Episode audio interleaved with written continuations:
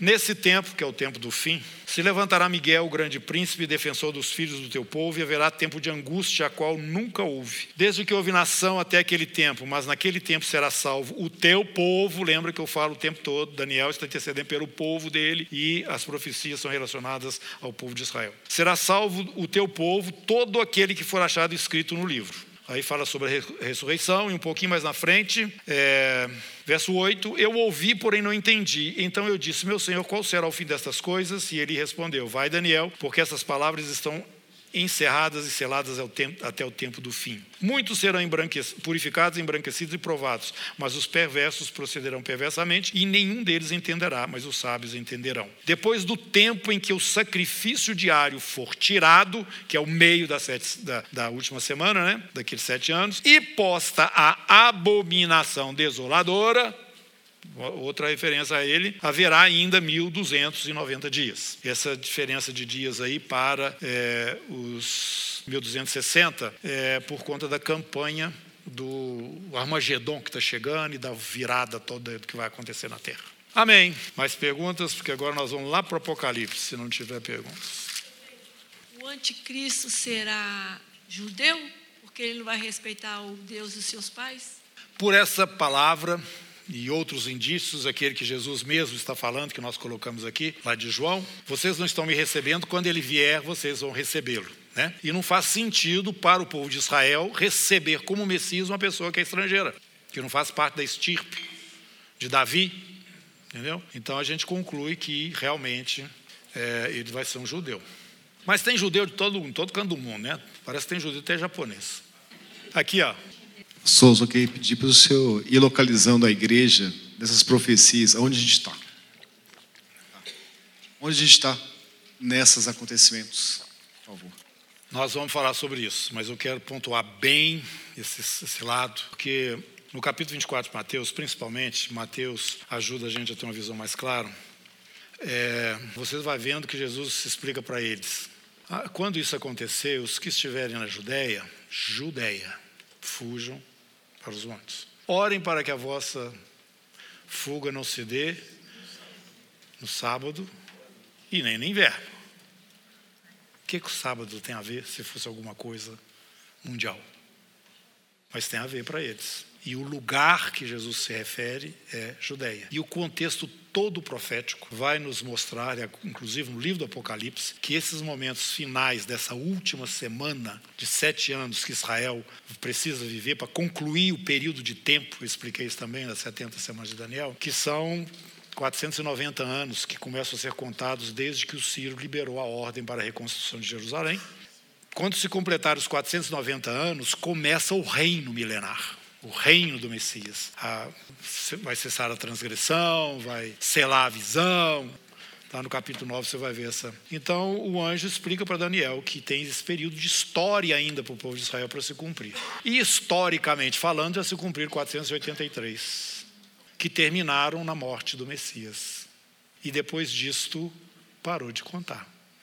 Parou de contar por quê? Agora vem o que você estava querendo saber. Quando Jesus essa vai ser a milésima primeira vez que eu vou fazer isso, mas isso vai ficar marcado no coração de vocês. Jesus, junto com os discípulos, logo quando ele termina o ministério dele aqui na terra, ressurreto, ali no Monte das Oliveiras, eu imagino, já estava lá, eles viram para Jesus e falaram: quando é que vai começar o reino?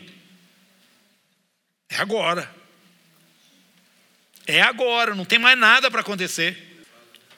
Aí que vem a história. Jesus fala para eles: Não vos compete saber tempos ou épocas que o Pai reservou para a sua exclusiva autoridade.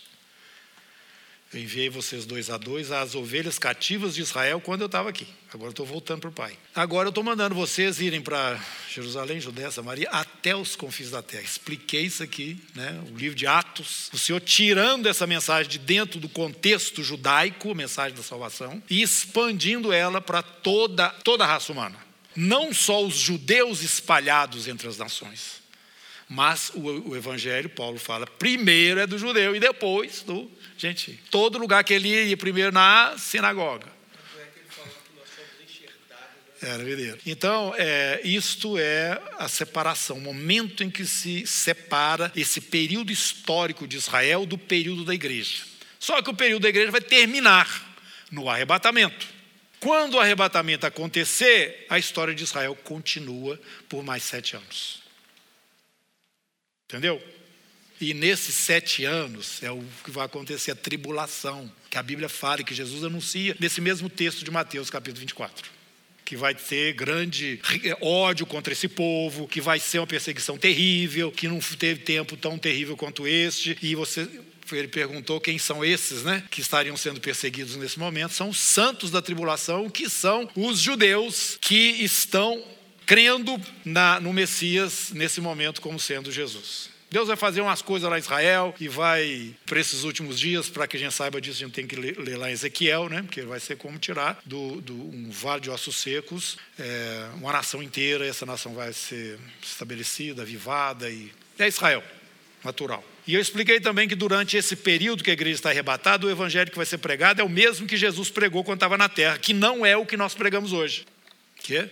É, repetindo, o evangelho que Jesus pregou, mandou os discípulos falar, os dois a dois, e ele mesmo falava, é arrependei-vos, porque está próximo o reino dos céus. Que farei para que herdar a vida eterna? Você está cumprindo as, a lei, os mandamentos?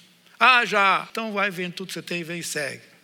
O evangelho era diferente. Era o evangelho do reino. Preparem-se porque o reino está chegando. O Messias já está aqui. Arrependei-vos para que este privilégio aconteça e vocês o vivenciem em plenitude. O que ocorreu? Viei para os seus e os seus não o receberam. Então é o mistério de Deus que hoje Paulo é tão falado nas cartas, o mistério, é a igreja. É o gentio dentro desse contexto do, do Messias de Israel, mas agora numa condição, juntamente com os de Israel que creram, formando este corpo, que é o corpo de Cristo, que entrou uma nova lei agora, que não é a lei lá de, de Arão, de Moisés, é a lei do Espírito e da vida. Aquele, aquela lei lá estava vinculada com o sacerdócio araônico, a nossa lei está vinculada ao sacerdócio de Melquisedeque. Aquela está relacionada com a terra. Essa outra de Melquisedeque está relacionado com a criação futura de Deus. Novos céus, nova terra. É isso que nós vamos. Vocês entenderam, gente? Eu estou aproveitando e explicando mais um pouquinho. Não entenderam, não? ninguém balançou nem a cabeça.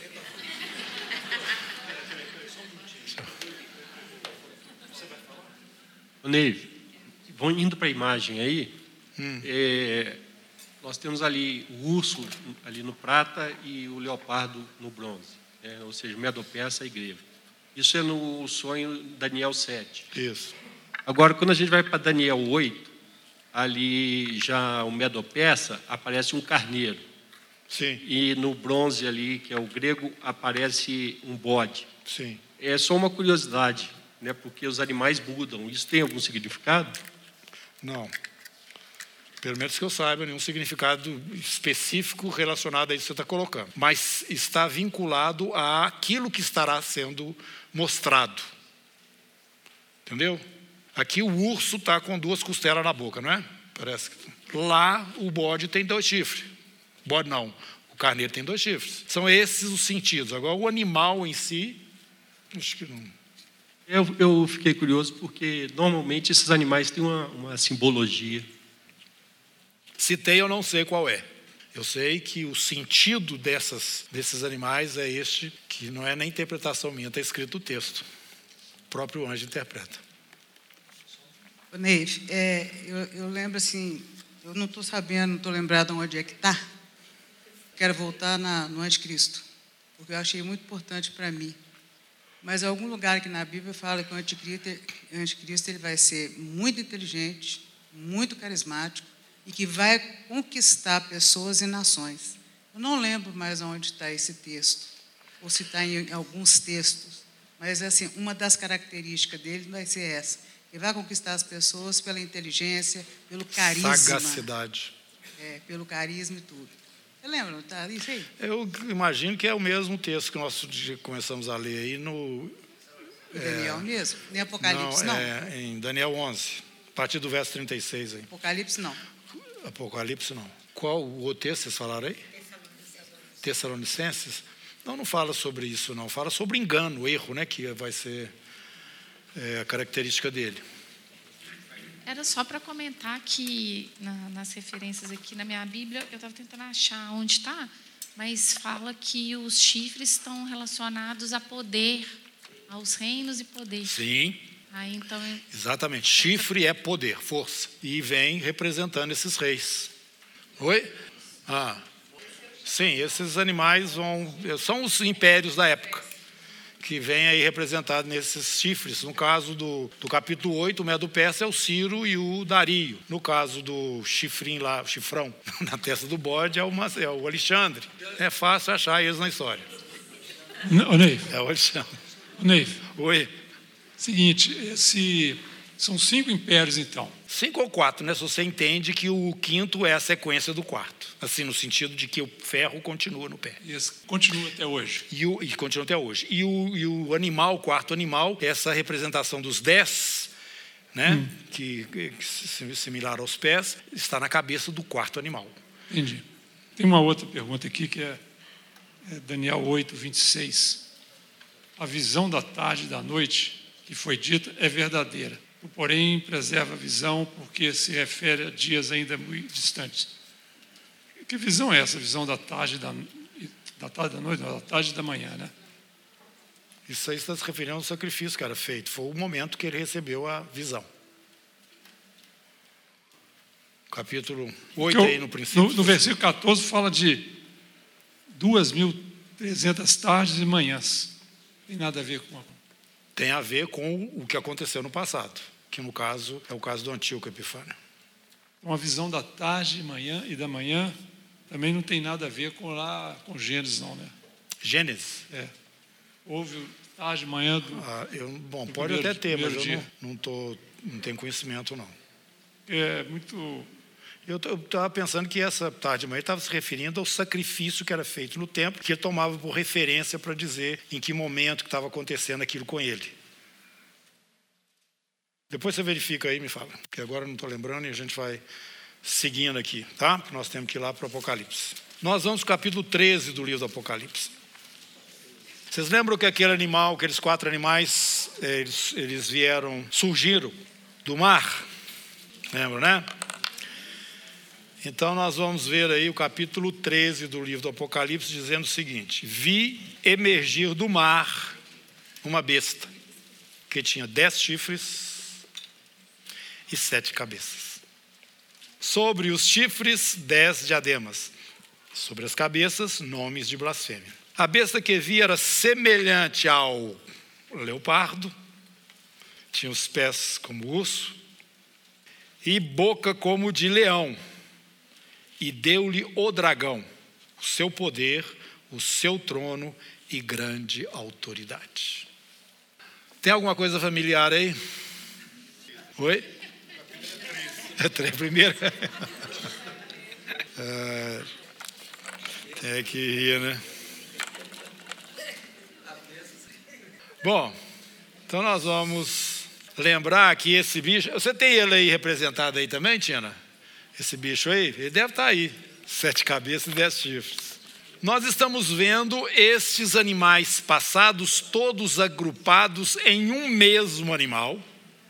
E com aqueles dez chifres que estavam na cabeça do quarto animal, representado agora nestes, nestas cabeças. É, o, a, a, a interpretação, diria, mais simples ou mais objetiva, eu quero passar para vocês, mas já deixando bem claro que este animal, ele não só tem o sentido de todos esses impérios que passaram, mas ele em si representa esse chifrinho aqui, ó. Tá? Que tem olhos e boca, olhos no sentido de que ele tem condição de ver muito. Não é onisciência como é no caso os sete olhos do cordeiro mas uma capacidade de, de ver tremenda. E uma boca que fala arrogantemente e com insolência, e ele persegue e consegue alcançar os santos do Altíssimo. Olha lá que coisa terrível. É esse desenho aí, esse animal aí. E aqui no capítulo 13, versículo 5, mais um detalhe. Espera aí, deixa eu ler aqui primeiro. Presta atenção aqui. essa besta, foi-lhe dada uma boca que proferia arrogâncias e blasfêmias e autoridade para agir 42 meses. Sabe quantos anos que são 42 meses? Três anos e meio. Vocês já conhecem isso, então. Então tem tudo aqui nesse animal. Se você pega tudo que o Daniel falou, ajunta tudo, vai aparecer esse que tá, nós estamos vendo aqui no Apocalipse. Qual que é a pergunta? Não, você precisa do microfone. Ah, vai perguntar lá de Eu cá? não, Tá. eu não sei Tá. se vai fazer sentido a pergunta, mas eu reparei que a besta ela tem características de todos os outros animais. Ou seja, seria uma junção desses, desses impérios em, em Em um um, só. e essas características de cada um no Uhum. último. Isso mesmo. E da, da Gareth. Os chifres, né? Representando os chifres. Essa capacidade de visão poderia ser internet? Sim. Hoje vocês estão vendo que nós podemos ser monitorados, né? Até com o telefone desligado. Até com o telefone desligado. Você falar Alexandre Moraes, ele está sabendo que você está falando. É isso. A tecnologia vai dar a este homem uma condição inigualável, a condição de controlar bilhões de pessoas. Pessoas. Não é nem nações, pessoas. E isso, meus irmãos, eu vou falar para vocês, já existe a tecnologia para isso. Tá. Nós estamos precisando é de um governo único, tá vendo? O quê? É o caminho, o caminho é nó. Nova ordem mundial. É, nós estamos vivendo dentro de um contexto onde essas coisas estão pulando na gente. Aqui no Brasil, ultimamente, nos últimos dias, então, avançando na gente. Oi. É, eu vou querer mais água, viu?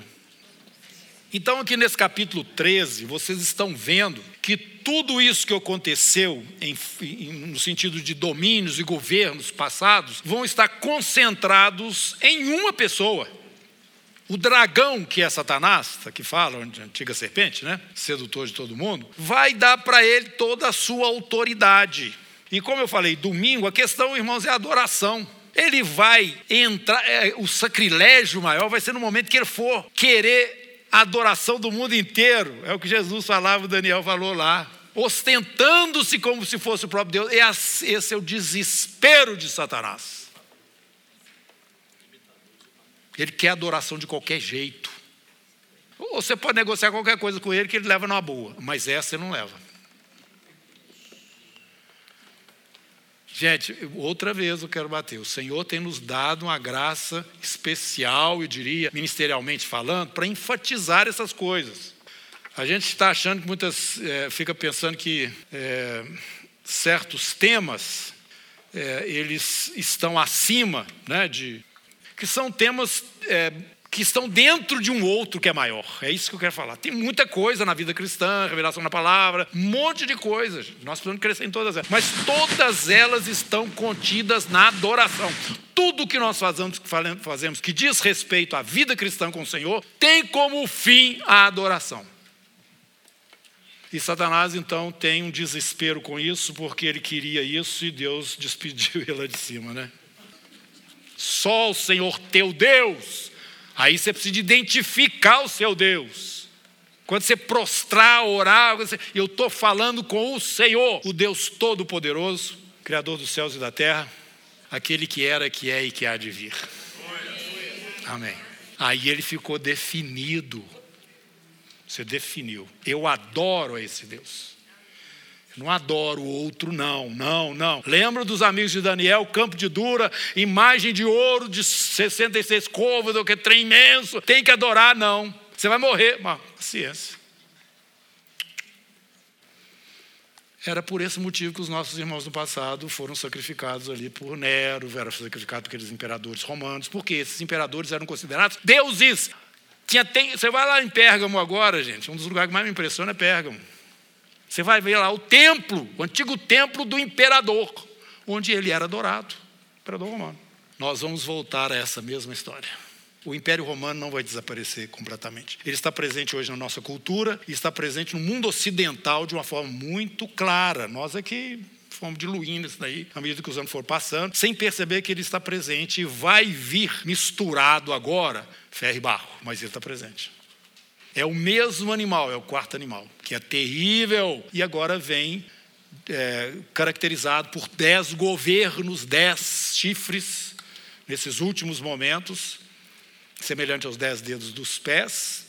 E, e dentre estes surge este chifrinho que tem boca que fala com insolência, que tem olhos que percebe vê, e que de uma hora para outra ele será quebrado sem auxílio de mãos, com a pedra vai vir acertar no pé da estátua, não é na cabeça dela, não. É naquele momento histórico em que estiver presente este império, que é o último da sequência do Império Romano, que é o do Anticristo.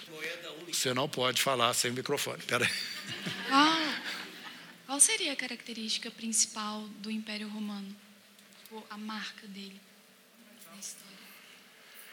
É, eu vou ter que pensar para te responder. A, talvez a cultura.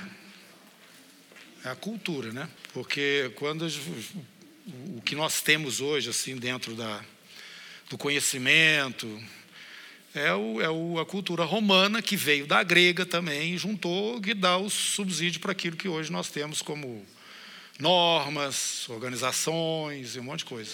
Que é diferente do Oriente, do lado oriental. Sim. Muito grande. E pastor, é, essa criação da moeda única também é um indício né, de que eles estão tentando, que está chegando. O... Sim, a moeda única está ligado ao a marca da besta que está aí no capítulo 13, mais na frente, né? um pouquinho.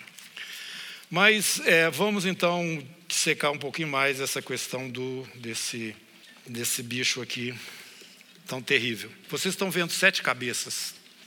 Opa. A marca do Império Romano pode ser o Vaticano? Oi? A marca do Império Romano poderia ser o Vaticano?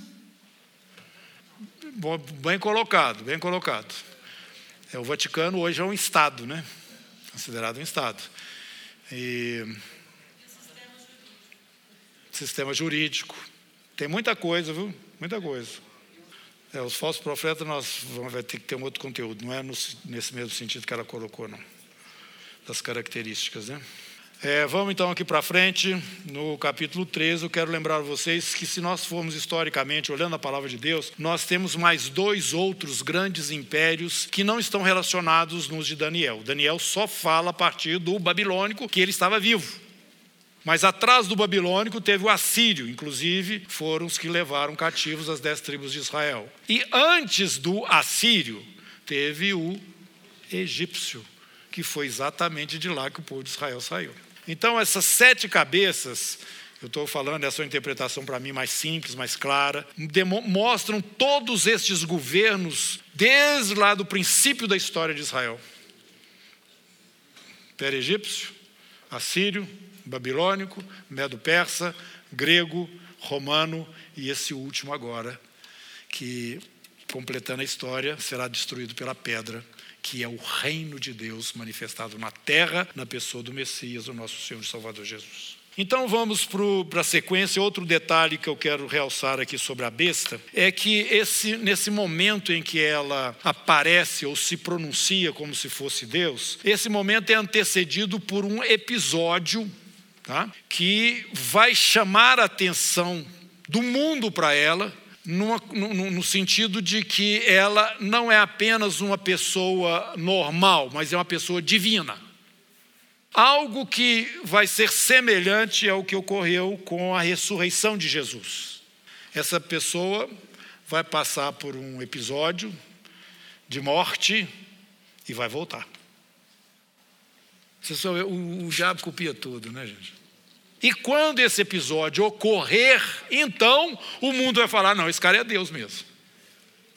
E neste momento que essas coisas estiverem ocorrendo, haverá junto dele uma, uma figura que a Bíblia chama de falso profeta ou besta que surge da terra, tá? que vai estar alvoroçando o mundo inteiro no seguinte sentido: este aí é realmente o Messias verdadeiro. Este aí realmente é divino.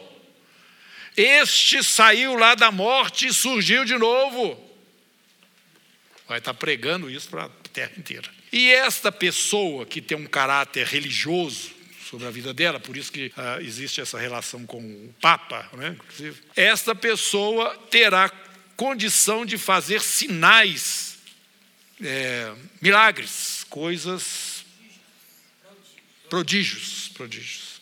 Aí que o mundo inteiro vai embarcar de cabeça. Mas é nesse momento que existe a grande decepção do povo de Israel em relação a ele. Aí que vai ser o momento que começará aquela hora que Jesus fala: pode fugir, pode correr. Porque até esse momento ele era recebido. Gente, que coisa maravilhosa. Profecia é um negócio assim esplendoroso, no sentido de nos dar segurança, né? Daniel, como eu falei, ele viveu só até o Medo Persa e profetizou tudo daqui para frente que nós estamos vivendo hoje.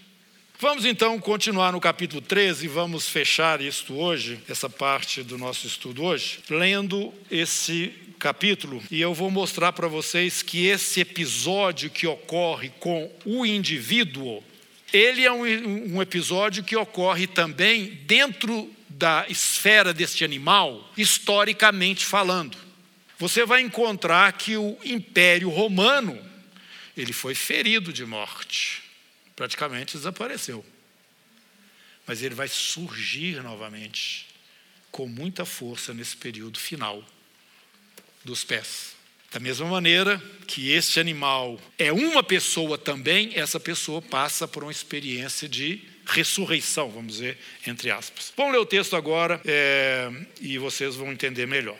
Depois do verso 2, que já foi lido, né, com todas as essas qualidades aí dos animais que Daniel fala. O dragão deu poder e o seu trono para ele, né? E grande autoridade. Então vi uma de suas cabeças como golpeada de morte.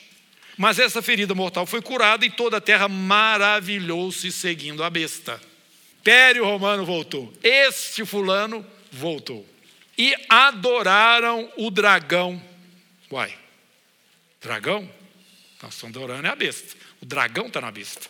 Ele deu toda a autoridade para ela. E por isso que o dragão é, é, é, é, adorado. E adoraram o dragão porque deu sua autoridade à besta. Também adoraram a besta, dizendo: quem é semelhante a ela? Quem pode pelejar contra ela? Quer dizer, ela vai estar numa condição que não tem jeito de, de se levantar nada contra, né? Olha aqui, foi-lhe dada uma boca que proferia arrogâncias e blasfêmias, autoridade para agir um ano, dois anos e meio.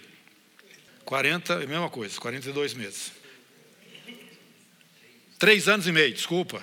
Vai me corrigindo aí, porque eu atropelo as coisas aqui. Abriu a sua boca em blasfêmias contra Deus. Vocês lembram que Paulo fala que ele faria isso? Para difamar o nome de Deus e difamar o tabernáculo. A saber, os quem são esses? Quem? Pode falar, gente. A igreja, os que habitam os céus. Fechou esse período da igreja, a igreja está lá. Foi isso que eu tô, acabei de explicar aí um tempo atrás. Nós não vamos estar aqui. Nós vamos ver essa pessoa antes deste momento em que ela, e já vamos reconhecê-lo. Então, continua aqui. E esse versículo 6, gente, é muito importante ele mostra essa definido os que estão sendo perseguidos aqui, os santos da tribulação, e abre a sua boca contra os, o tabernáculo de Deus, a saber, os que habitam nos céus. Ele sabe quem somos nós. O desaparecimento desse monte de gente vai ter, vai ter que ter notícia, né, gente? Não tem jeito de esconder, não, ué. Não tem jeito de esconder, não foi-lhe dado também que pelejasse contra os santos. Que santos são esses? Que estão aqui na terra. São os que agora reconhecem que Jesus Cristo é que é o Messias e não esse homem. Aí começa. Foge. Quem estiver na Judéia, foge. Foi-lhe dado também que pelejasse contra os santos e os vencesse, deu-se-lhe ainda autoridade sobre cada tribo, povo, língua e nação. E adorá-la-ão todos que habitam sobre a terra aqueles cujos nomes não foram escritos no livro da vida. Terrível. Ah, cadê o microfone? Esse último versículo aí, e adorá-laão todos aqueles que não estão escritos no livro da vida. Porque os que estão escritos já estão no, no céu com o Senhor, né? Não, tem, vai ter gente com o nome escrito e que não foi arrebatado, né? Que não faz parte da igreja. É, eu entendi. Dentro desse período vai ter pessoas assim. É, é porque eu tenho dúvida nesse aspecto aí. Quem está escrito no livro da vida são aqueles que fazem parte da igreja, que aceitaram Jesus no período da graça. Aqueles que aceitaram Jesus depois do arrebatamento, eles vão fazer parte da igreja também?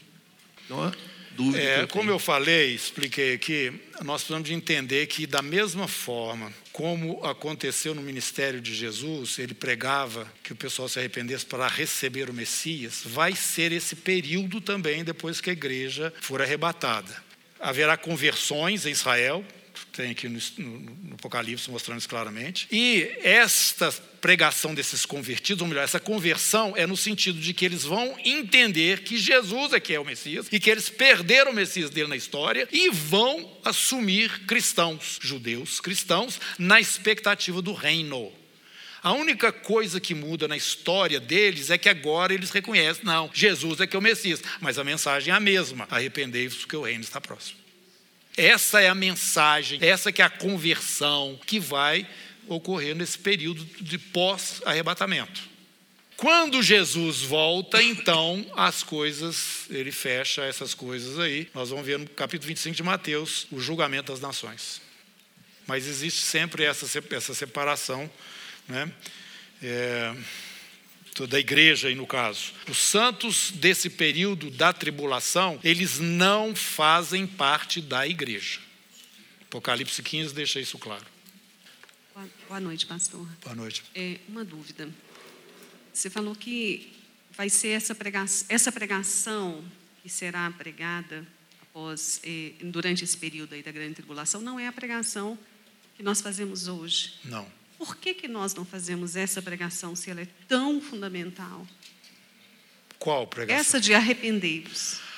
Ah, Por que, que hoje nós não estamos pregando isso, então? Nós estamos pregando isso assim. Não tem salvação sem arrependimento. Ah, não, pois é, porque você tinha falado, não é a pregação que nós fazemos, a igreja está fazendo ah, agora. Sim.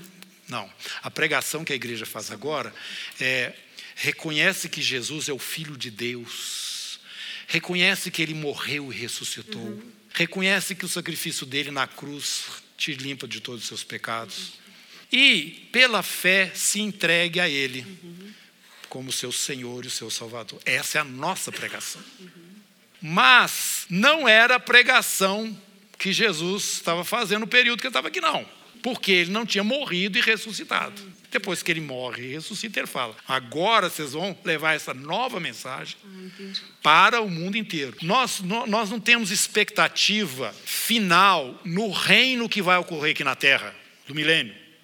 Não é a nossa expectativa final. Nós vamos participar de uma forma é, especial dentro deste reino, mas esse reino ainda é com pessoas que estão limitadas nesse corpo natural.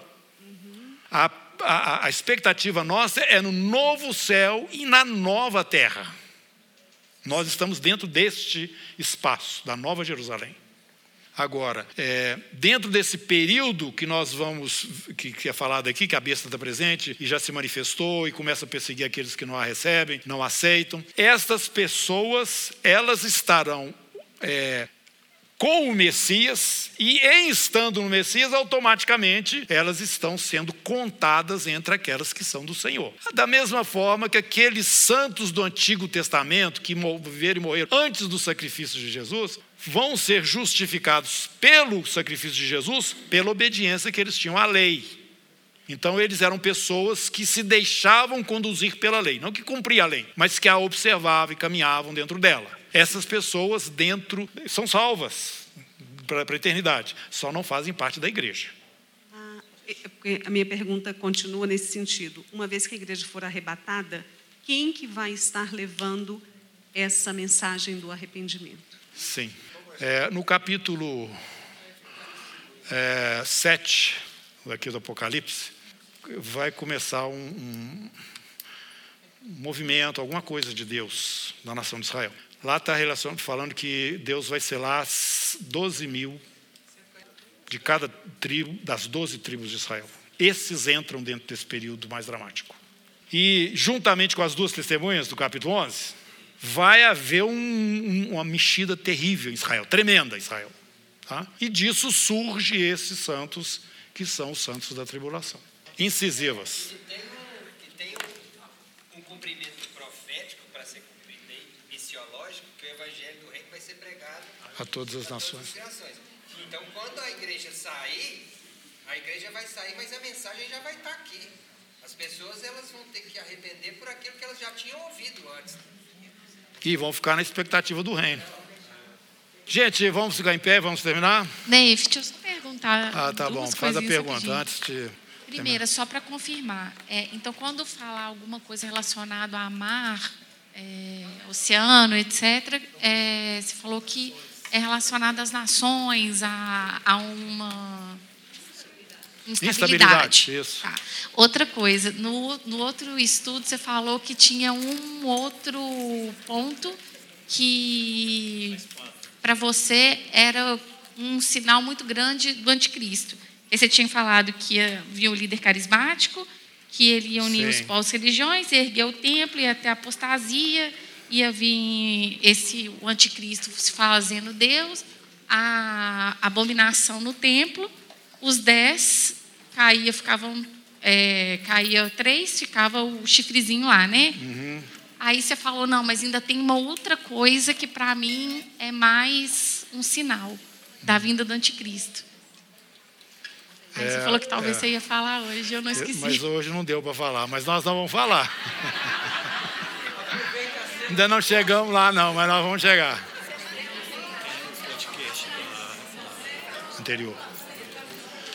Gente, é, só um aviso aqui. A reunião anterior foi gravada, já está no podcast, viu? Nós estamos gravando e estamos julgando para o podcast. Cenas para o próximo capítulo.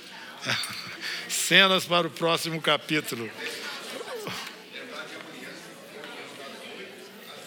Ah, sim, lembrando, muito bem lembrado. Amanhã é o dia de intercessão aqui na comunidade, né? Quarta-feira. Nós vamos começar aqui de 8 e vamos até às 8 da noite, 8 da manhã. Então, todos vocês estão convocados a participar aqui em algum momento do dia, por um período qualquer que for possível para vocês. É, esse conhecimento que a gente tem adquirido, né, à medida que vai estudando a palavra, tem que ser traduzido em ações práticas, porque senão vira juízo na nossa vida. Vamos orar? Pai, muito obrigado, porque o Senhor nos ajudou, nos abençoou, nos deu graça para que, caminhando e passeando por todas essas revelações, nós tivéssemos aqui, ó Deus, os nossos corações fortalecidos por essa palavra. Te peço, em nome de Jesus, que o Senhor continue fortalecendo a tua igreja, Senhor. Que o Senhor continue fortalecendo esse ministério, meu Deus, de uma forma que eu não sei qual é, mas que que seja perceptível, seja visível, seja alguma coisa que, eu, que as pessoas podem dizer: o Senhor está fazendo alguma coisa. É isso que nós te pedimos, Senhor. Que o Senhor nos fortaleça lá no nosso homem interior, com revelação, ó Deus, com direção, com, com tudo que para esse momento, Senhor, é indispensável e mais um pouco ainda, porque o Senhor é sempre generoso. Nós queremos mais de Ti. Muito obrigado que, e também leve cada um de nós para os nossos lares em segurança e tranquilidade e paz, Pai. Nós te pedimos em nome de Jesus. Amém. Amém.